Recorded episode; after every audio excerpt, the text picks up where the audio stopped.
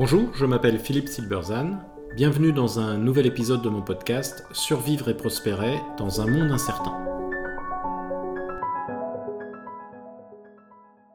Ce qu'un vieux dessin animé américain nous apprend du manque d'innovation en France. Pourquoi n'est-il pas d'Elon Musk français? La question agite périodiquement le landerneau politico-journalistique français, et chacun y va de ses explications, mais elle est légitime et importante. Le constat d'un manque d'innovation en France n'est pas nouveau. Alors qu'il a un passé glorieux dans les arts, les sciences et l'industrie, notre pays n'a réussi à créer aucun leader mondial dans les grands domaines d'innovation actuels biotech, web, intelligence artificielle, etc. Et ceux qui là encore sont en danger, comme Ariane. Un dessin animé américain dont j'utilise le générique dans, dans mes séminaires suggère un début de réponse. Les Jetsons, c'est un dessin animé américain créé en 1962 qui met en scène une famille américaine vivant dans le futur. George et Jane ont deux enfants, Judy et Elroy. George va en voiture volante au travail. Il dépose ses enfants à l'école au passage et sa femme au centre commercial. Il ne travaille que trois heures par jour. Tous les bâtiments sont suspendus dans l'espace. La famille a une bonne, Rosie, qui est un robot.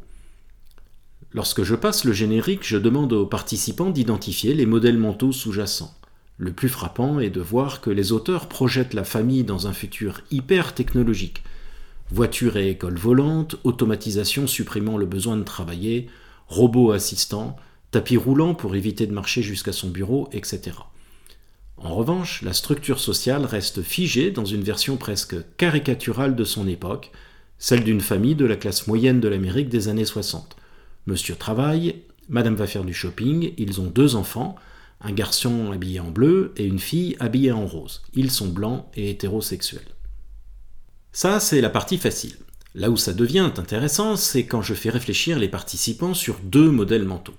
Le premier a trait à la technologie. Dans les Jetsons, elle est vue comme libératrice. Grâce à elle, on réalise le vieux rêve d'Icare, se libérer de la prison terrestre pour vivre dans le ciel plus près des dieux. Quasiment plus besoin de travailler, on vit dans un éternel mouvement de légèreté où tout est facile. Le modèle mental est prométhéen, celui d'une technologie qui libère l'homme et lui promet enfin de vivre dégagé des contraintes matérielles. Un modèle qu'auraient parfaitement reconnu les philosophes grecs et qui correspond à celui de la révolution industrielle où rien ne semblait impossible. De façon générale, les participants ne souscrivent pas à ce modèle. Ils le considèrent comme naïf et mettent en avant les travers de la technologie pollution, gaspillage, addiction, etc.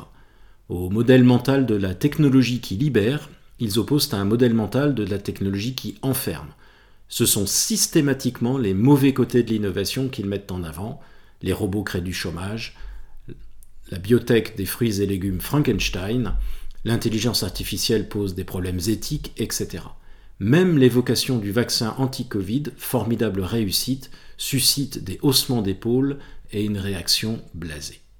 Le second modèle mental a trait au futur. Je demande aux participants d'imaginer le nouveau scénario des Jetsons si celui-ci était inscrit aujourd'hui. Autrement dit, d'imaginer ce que pourrait être la vie d'une famille dans 40 ans. Ils se moquaient bien volontiers des Jetsons, mais placés devant cet exercice, ils rigolent un peu moins. Que ressort-il de cet exercice? Un contraste frappant avec les Jetsons. Les scénarios sont très majoritairement pessimistes. On sacrifie bien sûr aux clichés du présent, couple homo, famille recomposée, etc. Mais on vit dans un paysage brûlé par le réchauffement climatique, pollué ou en guerre civile des riches contre les pauvres. On, ajoute à cela quelques percées technologiques assez convenues, les puces sous la peau ou la téléportation. Et voilà. Il est extrêmement rare que les scénarios soient optimistes. Mon observation n'a pas vraiment valeur statistique, mais j'ai le sentiment que plus l'audience est jeune, plus les scénarios sont pessimistes. C'est d'ailleurs ce qu'a remarqué un étudiant récemment au cours de l'exercice. S'en est suivi une discussion où j'ai effectivement fait part de mon étonnement, remarquant que ce pessimisme n'existe pas lorsque je fais cet exercice avec des audiences internationales. Oui, la méfiance envers la technologie et le pessimisme quant au futur semblent deux modèles mentaux solidement ancrés chez les Français. Or, ce que croient les Français de la technologie et du futur est important. L'économiste et historienne Deirdre McCloskey montre ainsi de façon convaincante comment les croyances expliquent l'émergence de la révolution industrielle en Europe à partir du XVIIIe siècle, notamment sur ce qui détermine la dignité. Jusqu'à cette époque, la croyance dominante ou modèle mental est celle selon laquelle la place d'un homme dans la société repose sur sa naissance. Un fils de paysan sera paysan, un fils de noble sera noble.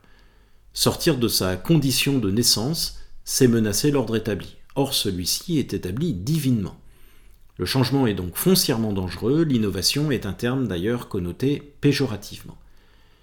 Mais à partir du XVIIe siècle émerge progressivement un modèle mental alternatif selon lequel le respect qui est dû à un homme repose sur ce qu'il fait et non plus sur ce qu'il est. La dignité est désormais ouverte à tous.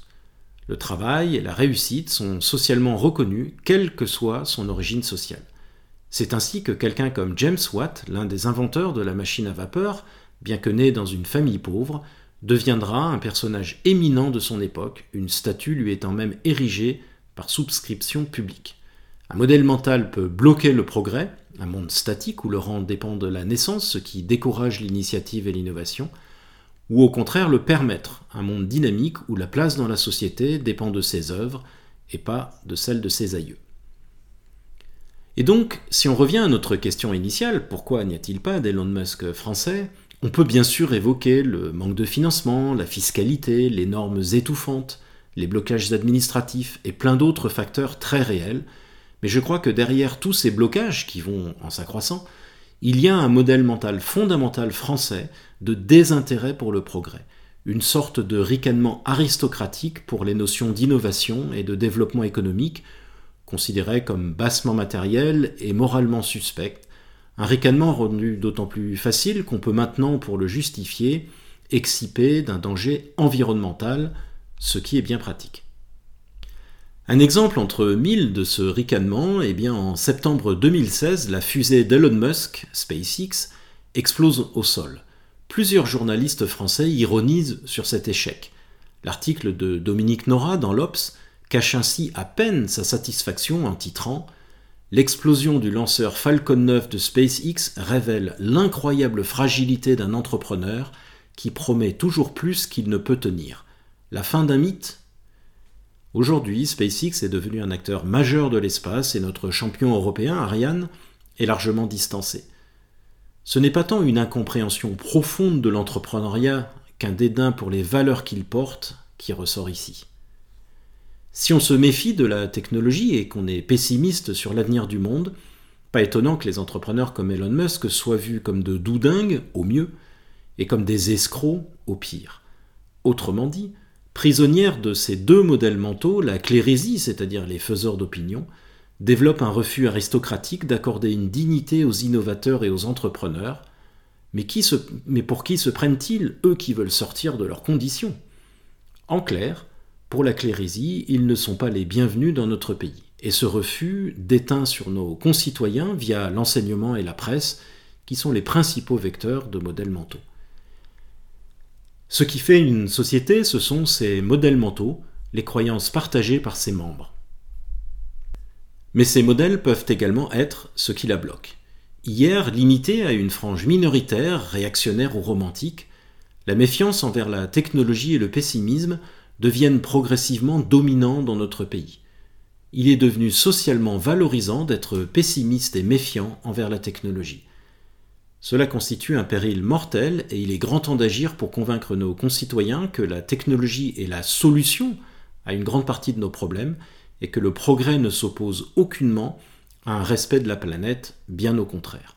À tout prendre, je préfère l'optimisme un peu naïf des Jetsons au pessimisme anti-progrès de rigueur dans les cercles aristochiques de la clérisie. Merci de votre attention, vous pouvez retrouver cette chronique et bien d'autres sur mon blog www.philippe-silberzan.com. À bientôt.